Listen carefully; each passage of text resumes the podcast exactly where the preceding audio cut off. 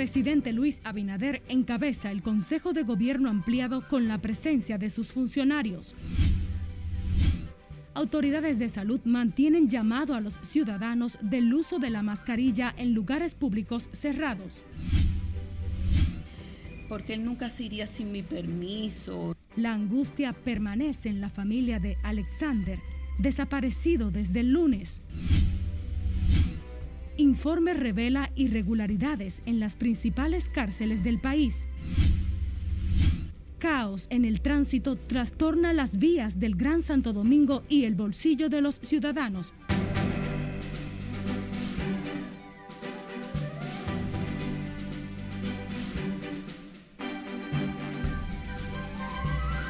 Hola, muy buenas tardes. Qué grato honor que nos reencontremos en esta jornada de noticias RNN Primera Emisión. María Cristina Rodríguez les acompaña. Un honor. Iniciamos con las noticias. El presidente Luis Abinader encabeza este miércoles una reunión del Consejo de Ministros en el Palacio Nacional en la que se espera se pase balance a las principales problemáticas que vive el país. Tenemos a Lauri Lamar con mayores detalles en directo. Muy buenas tardes, Lauri.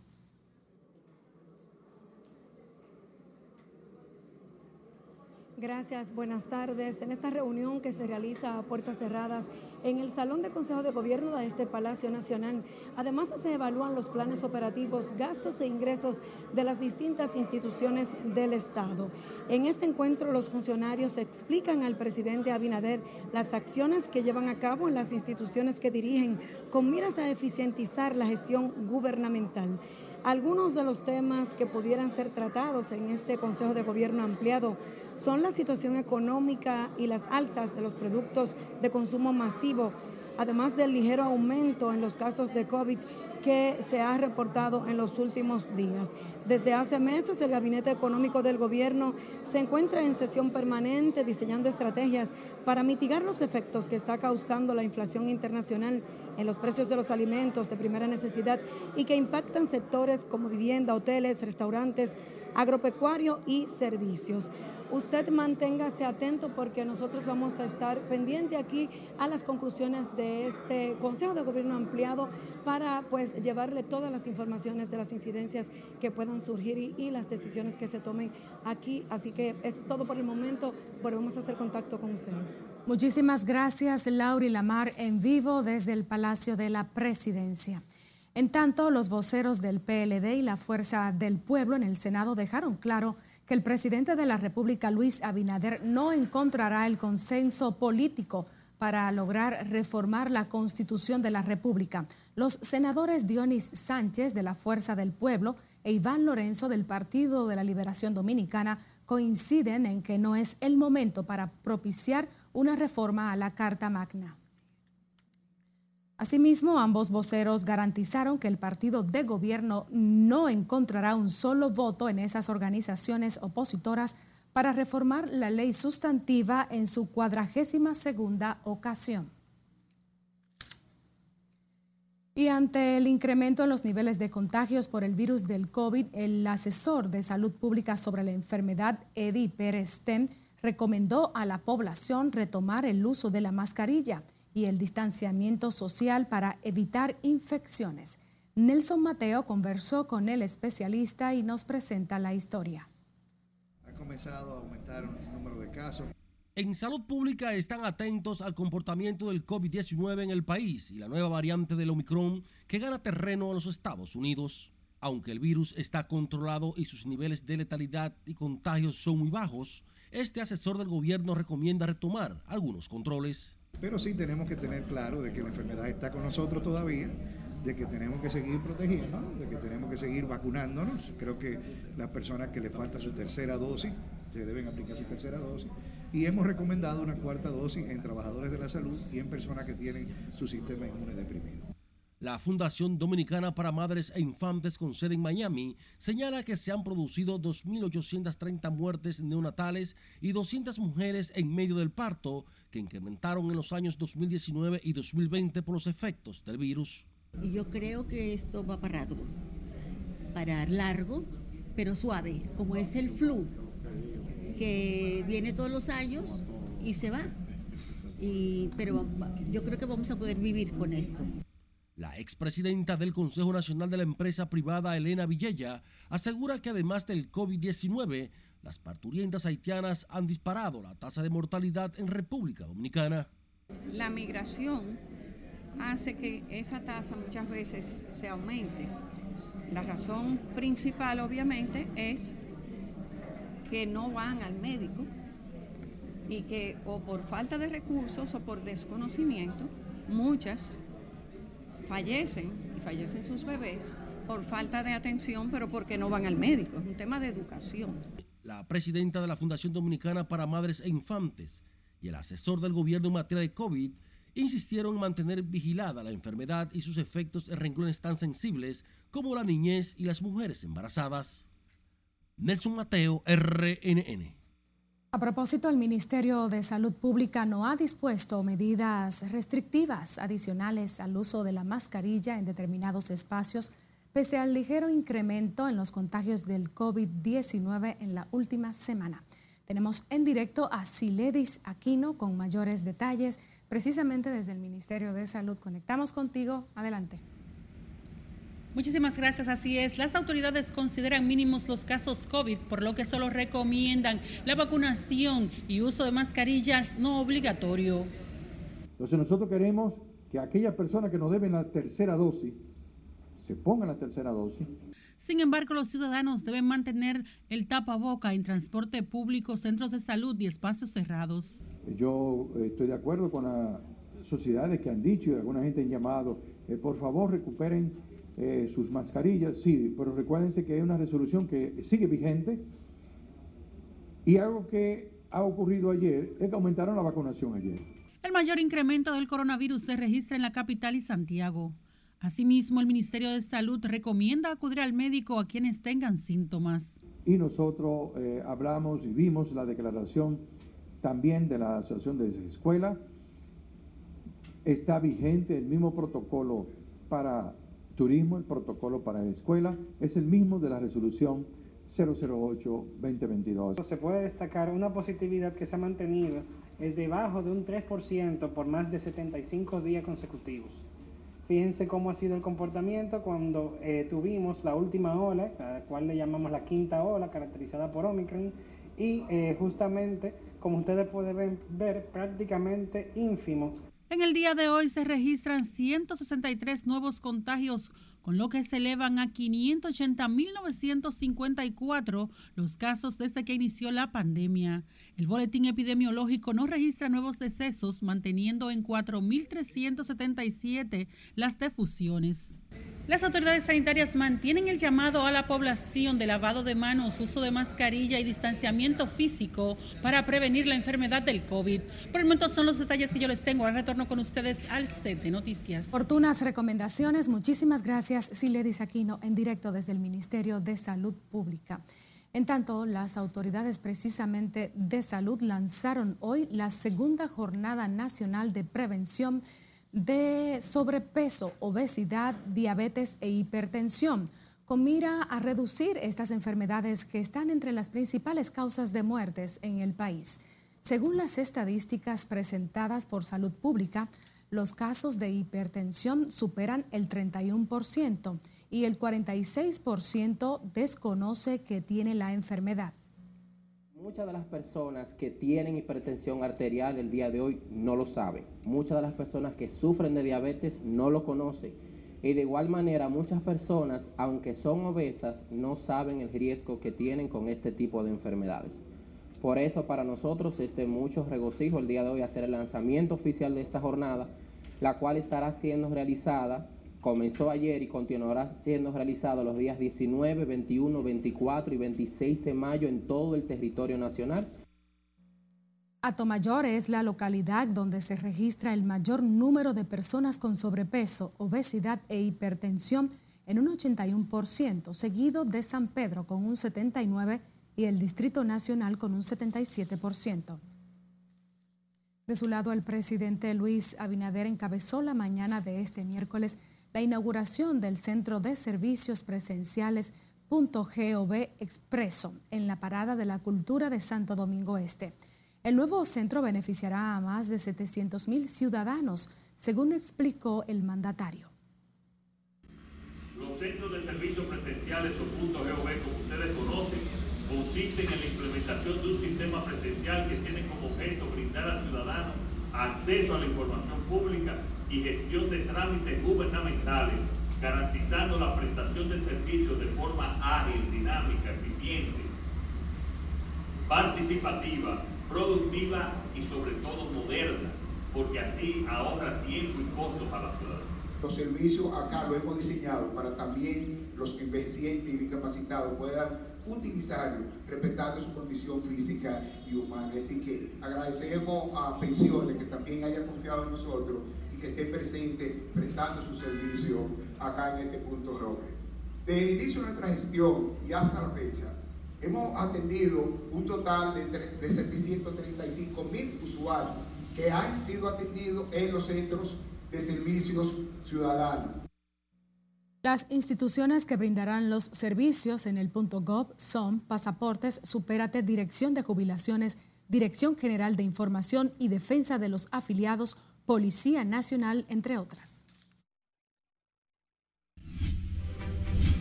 Nos vamos a la pausa, pero al volver, ¿a qué se opone este grupo de choferes en la ciudad de Santiago?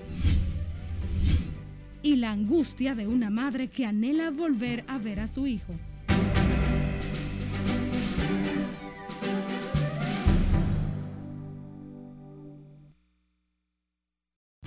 Vacaciones al estilo AMSA Marina. Disfruta de las ofertas que AMSA Marina tiene para ti en los hoteles Casa Marina and Reef y Grand Paradise Samaná. Escápate y reserva hoy tus tan merecidas vacaciones en familia, en grupo o con tus amigos y disfruta de una experiencia inolvidable. Para más información, llámanos al 809-562-7475. Diversión total al estilo AMSA Marina.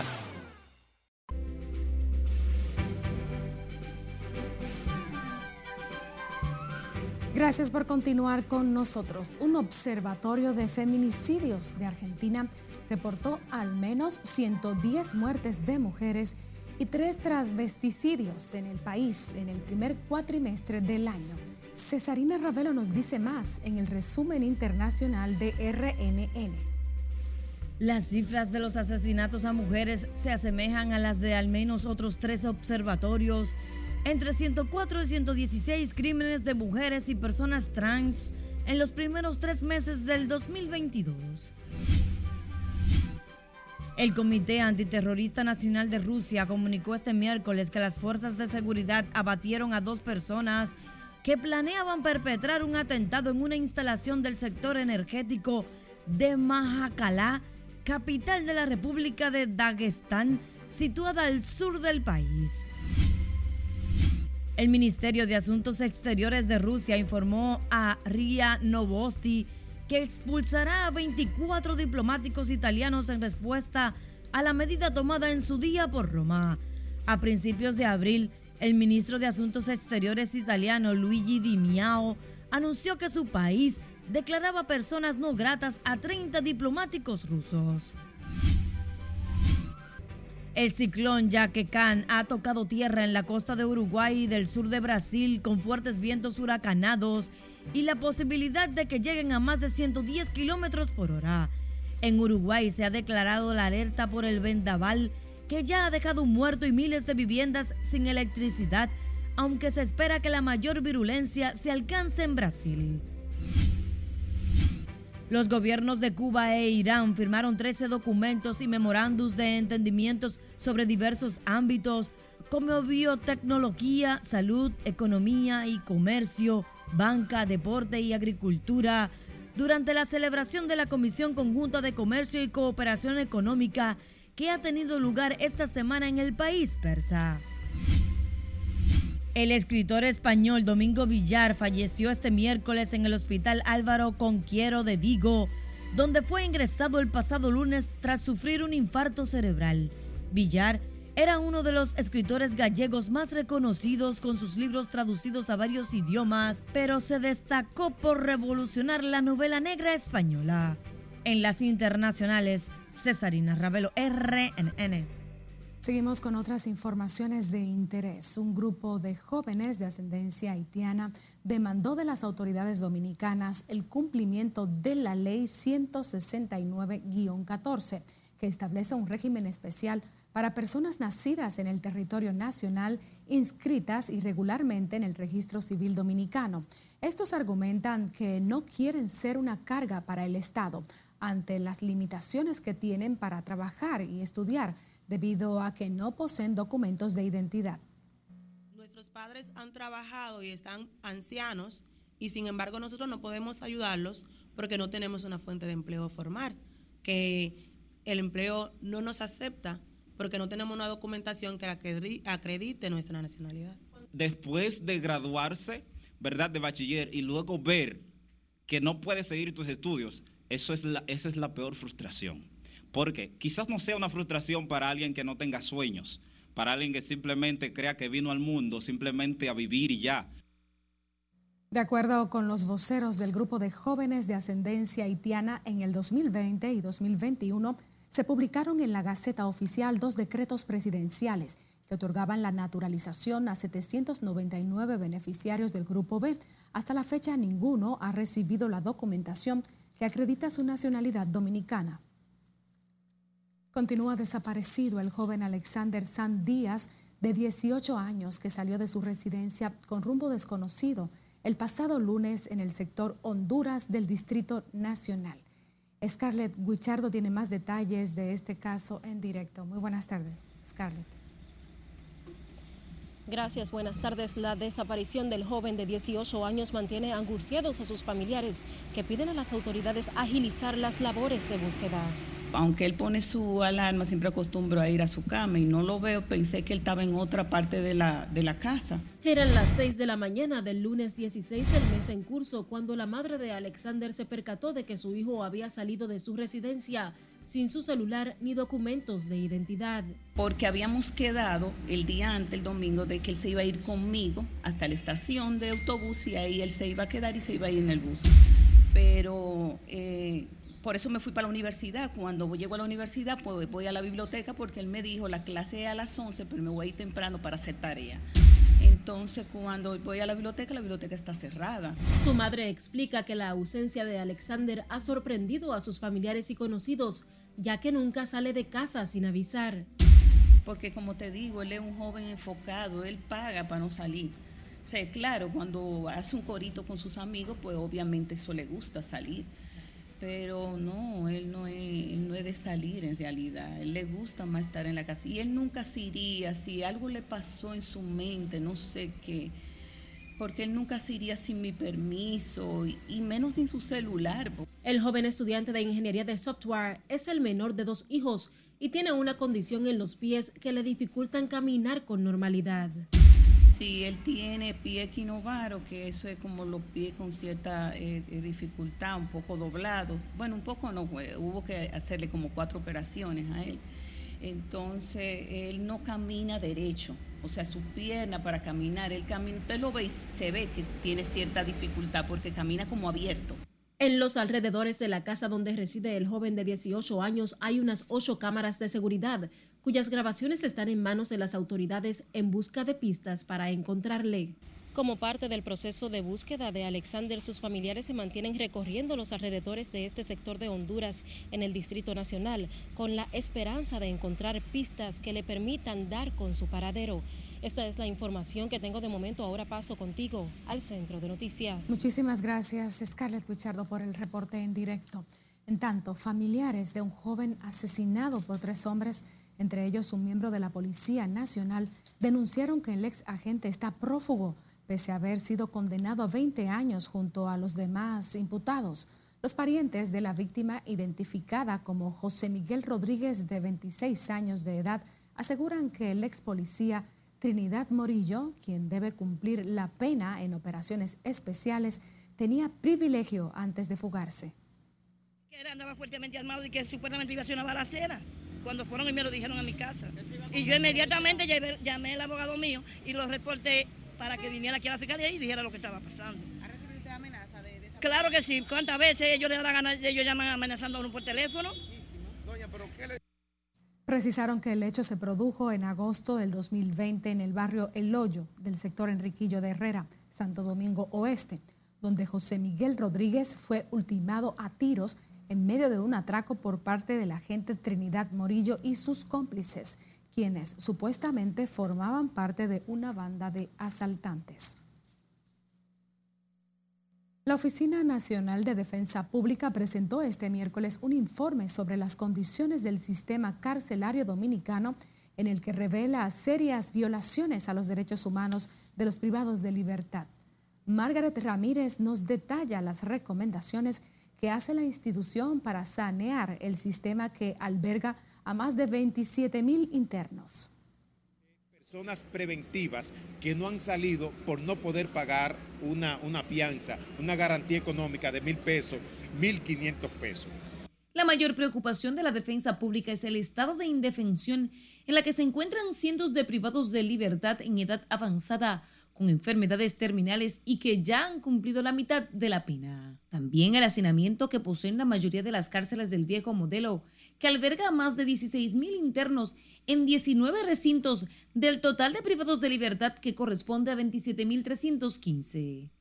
Adultos mayores padeciendo enfermedades terminales con cáncer, con cáncer, VIH, presión alta. Le digo que, señores que pasan de los 70 y 80 años, si yo me hago una pregunta, o sea, esas personas poniéndolo en libertad y con más de la mitad de la pena cumplida, yo me pregunto, ¿qué pueden hacer esos señores mayores? El esfuerzo es que todos nos unamos, así como Defensa Pública hoy presenta su informe. Nosotros hemos venido trabajando una serie de elementos que han ayudado a que privados de libertad puedan adquirir su, su libertad sobre la base de condiciones mentales, físicas, edad. El informe detalla hacinamiento y sobrepoblación en cárceles como la de La Victoria, Baní, Azua y otras provincias del sur, además de la vulneración al derecho de la intimidad y honor en cárceles como Salcedo, Nagua y Samaná, donde no hay separación de hombres y mujeres. Un empeño que tiene desde el gobierno central la Procuraduría General de la República de revertir esta situación que por décadas está. El informe lo, lo refleja, no hay posibilidad de avance sin, sin esa unidad. Junto con la Defensoría Pública estamos trabajando en mesa técnica para establecer protocolo y garantizar derechos. Al presentar el informe Condiciones de Detención y Prisión 2021, la Defensa Pública presenta entre sus recomendaciones la habilitación de nuevos centros para eliminar el hacinamiento, así como la creación de mecanismos de supervisión a las visitas que no laceren la intimidad. Otras recomendaciones están orientadas a la mejora del sistema sanitario y educativo penitenciario. Margaret Ramírez, RNN.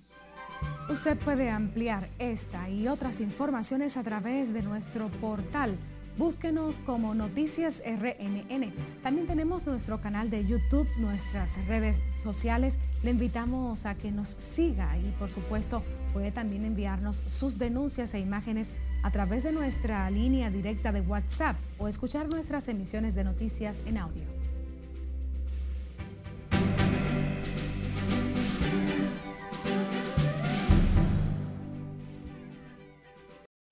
Vacaciones al estilo AMSA Marina. Disfruta de las ofertas que AMSA Marina tiene para ti en los hoteles Casa Marina and Reef y Grand Paradise Samaná. Escápate y reserva hoy tus tan merecidas vacaciones en familia, en grupo o con tus amigos y disfruta de una experiencia inolvidable. Para más información, llámanos al 809-562-7475. Diversión total al estilo AMSA Marina.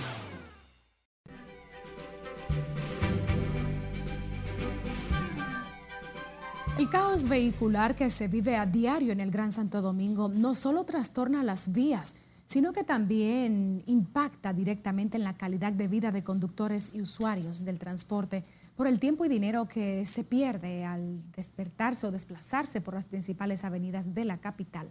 Lauri Lamar nos tiene el reporte.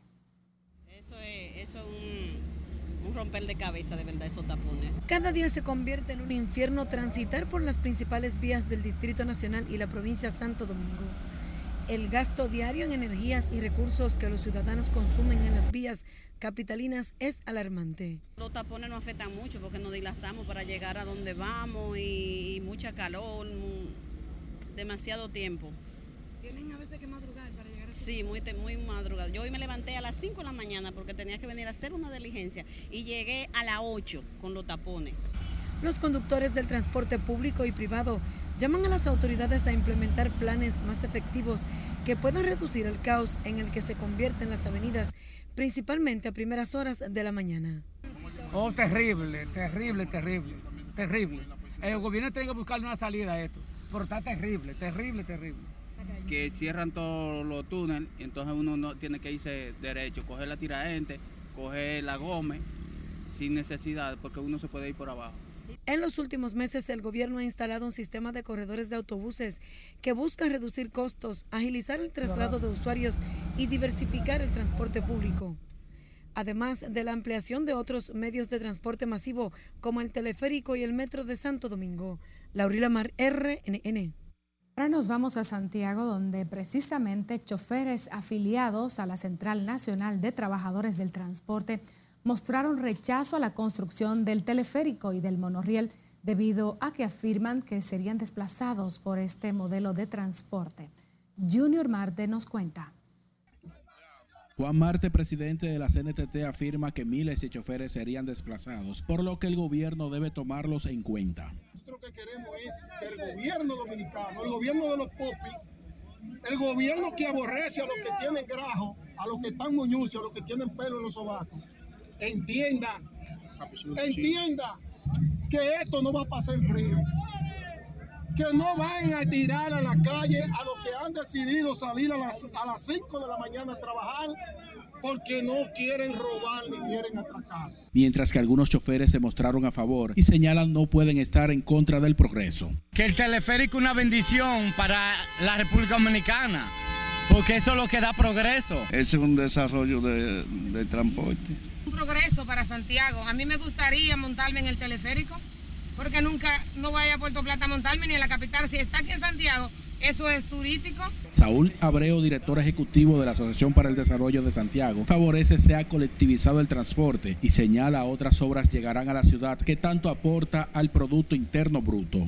Y Santiago realmente necesitaba, necesita con urgencia contar con un sistema de transporte colectivo masivo. Y lo que es el teleférico y lo que es el monorriel, pues son sistemas que van a contribuir a mejorar esa movilidad urbana. Los choferes de la CNTT se concentraron en el área monumental como forma de iniciar un plan de lucha. A favor se les reconozca los años de trabajo. En Santiago, Junior Marte, RNN. Cambiamos el curso de las noticias. El Senado de la República reconoció este miércoles al merenguero Fernando Villalona. El Mayimbe fue reconocido por su exitosa trayectoria en el mundo artístico.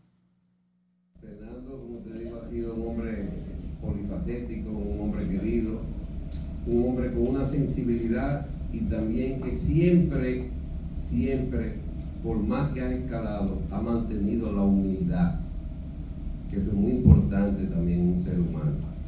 Aunque hubo muchas adversidades en el camino, con ayuda del Señor, familiares y mi pueblo querido pudimos sobrepasarlas.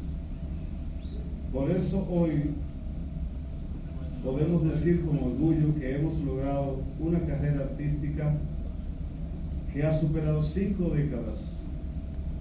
Pero quiero que sepan que hay Nayib para rato.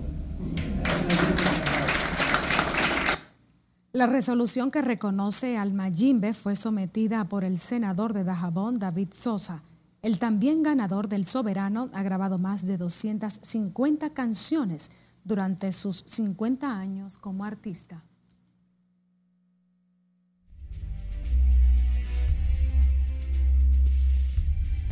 Saludos buenas, iniciamos la entrega deportiva dándole la bienvenida a Christopher, nuestro doble medallista de las Olimpiadas sordomudas o sordo Olimpiadas. Christopher Melenciano llegó por el Aeropuerto Internacional Las Américas José Francisco Peña Gómez, acompañado del ministro de Deporte Francisco Camacho y su delegación.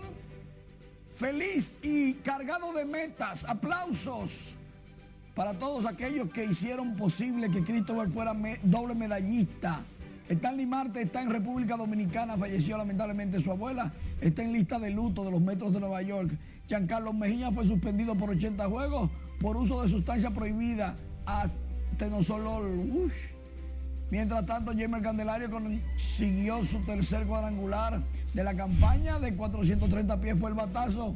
Rafael Devers en el Fenway Park en el mismo primer episodio conectó un tablazo, el número 7 de la campaña de 435 pies. La mandó al morro de Montecristi también Jeremy Peña, que fue por el Montreux Verde, también tiene 7 cuadrangulares. Ese fue de 411 pies. Otro que le fue bien, Jonathan Villar en el Wrigley Field entre el left center field. Conectó su primer cuadrangular de la temporada y este sí se lo gozó. Christopher Morel al Waveland Avenue. Voló los bleachers. Se le olvidó pisar la base. Fue su primer turno en grandes ligas de por vida y de una vez conectó cuadrangular. Qué bueno. Marcelo Zuna consigue su honrón número 6 con los Bravos de Atlanta.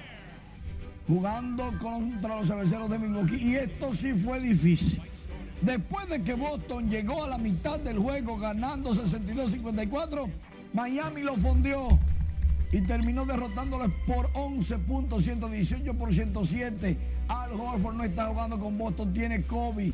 Jimmy Butler con 41 puntos fue el grande en la victoria. Jason Tatum de Boston hizo muy buen juego, pero cayó abatido. A las 9 de la noche de este miércoles inicia la final de la conferencia oeste. Dallas visita a Golden State. ¿Que quién gana? Siempre soy Golden State, chico maravilla, pero esa serie está más difícil que la que recién comentamos.